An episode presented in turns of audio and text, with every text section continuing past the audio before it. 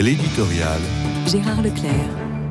Hier, j'ai voulu présenter mes voeux à nos auditeurs dans une relation fraternelle, en insistant sur l'importance des liens de solidarité et même des coutumes sociales qui favorisent ce qu'on appelle la convivialité.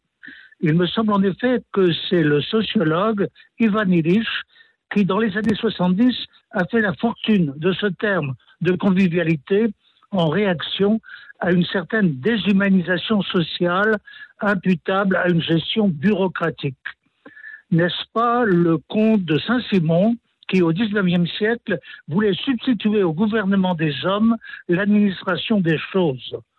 On a d'ailleurs imputé à Emmanuel Macron cette approche saint-simonienne dans sa tentative de définir une voie de sortie de nos clivages idéologiques je ne creuserai pas pour aujourd'hui cette piste d'analyse, sauf pour euh, invoquer notre situation actuelle. Car nos voeux pour l'année nouvelle ne sauraient se situer dans le seul ordre privé. Nous sommes embarqués dans le devenir de notre nation, avec tous ces défis qui importent au destin de nos familles, nous sommes aussi embarqués dans la situation de notre planète à l'heure du choc des civilisations sensibles avec les guerres en Ukraine et à Gaza. Est-il dérisoire de faire des vœux pour la paix alors qu'on entrevoit pour le moment aucune possibilité de déblocage, notamment entre Russes et Ukrainiens? Comment dépasser ce que Samuel Huntington appelle le choc des civilisations en tablant sur un effort civilisateur commun?